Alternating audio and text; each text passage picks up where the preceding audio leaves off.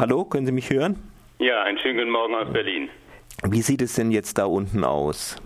Ja, die Situation ist wirklich ähm, sehr, sehr katastrophal, muss man sagen. Wir haben im Moment 550 Betten, die wir äh, für Ebola-Patienten bereitstehen haben. Die sind vollkommen überfüllt. Wir können jetzt täglich die Kliniken morgens nur noch eine halbe Stunde öffnen, um die über Nacht frei gewordenen Betten, wo die äh, Ebola-Kranken verstorben sind, neu äh, zu, ja, aufzufüllen. Äh, wir müssen viele Kranke, Sterbenskranke abweisen an den Kliniktoren. Wir rufen ja seit Wochen Wochen um mehr internationale Unterstützung und ähm, die Mitarbeiter sind frustriert, weil sie es wirklich äh, mit dem, ja, oft mehr mit dem Toten als mit den Lebenden zu tun haben und ähm, das ist sehr frustrierend. Warum kommt so wenig Unterstützung?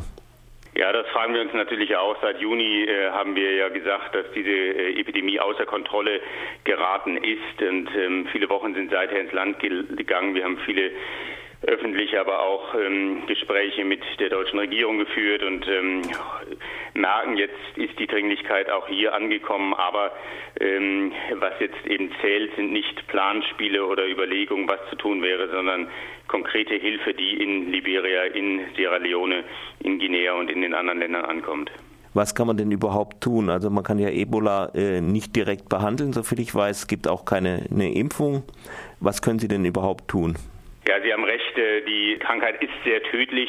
Auf der anderen Seite lässt sich durch eine gute Behandlung, ähm, lassen sich tatsächlich die Todesraten auch ähm, reduzieren. Das heißt, äh, Erkrankte müssen diagnostiziert werden, dann auch isoliert werden von den ähm, Gesunden. Äh, es müssen eigentlich alle Verdachtsfälle auch nachgespürt werden und dann aufgeklärt werden. Dieses ganze Netz einer Aufklärung ähm, ist längst zusammengebrochen. Wir müssen uns nur noch auf oder können uns in den drei Ländern nur noch auf die wirklich Kränkesten fokussieren. Und äh, was wir fordern, sind eben ausgebildete äh, Seuchenexperten und Krankenhäuser oder Kliniken, Lazarette, die vor Ort zusammen jetzt hinkommen, weil äh, die Länder sind über, völlig überlastet, die Krankensysteme sind zusammengebrochen. Es braucht jetzt wirklich internationale Hilfe, aber eben konkret vor Ort in den drei Ländern.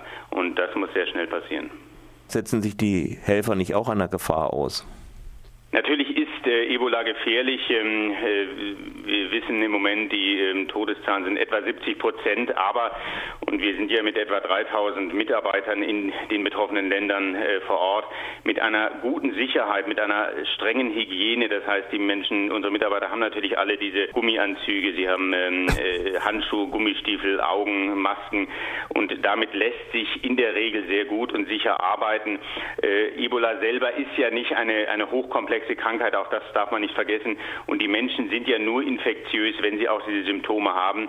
Das heißt, äh, im Grunde genommen lässt sich das medizinisch eigentlich ähm, gut angehen, aber es sind eben im Moment jetzt so viele, diese Epidemie ist so davon galoppiert, dass es einfach die Masse der Kranken ist, der Sterbenden, die äh, im Moment nicht mehr zu bewältigen sind, nicht durch Ärzte ohne Grenzen allein, nicht durch die existierenden Krankenhäuser, sondern da muss jetzt eben viel und massiv an Experten und an Kliniken dort hinzukommen.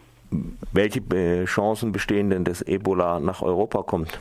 Natürlich ist eine, eine Epidemie, die jetzt solche Ausmaße angenommen hat, dass sie die regionalen und auch die Landesgrenzen übertreten hat, wie in Westafrika. Natürlich ist mit jedem Tag, wo sich diese Seuche weiter ausdehnt, ist die Gefahr, dass sie auch Kontinentsgrenzen überschreitet, größer. Wir werden sicher, das lässt sich gar nicht anders äh, wohl vermeiden, mehr äh, auch Ebola-Kranke in Europa und äh, Nord Nordamerika und anderen Ländern sehen.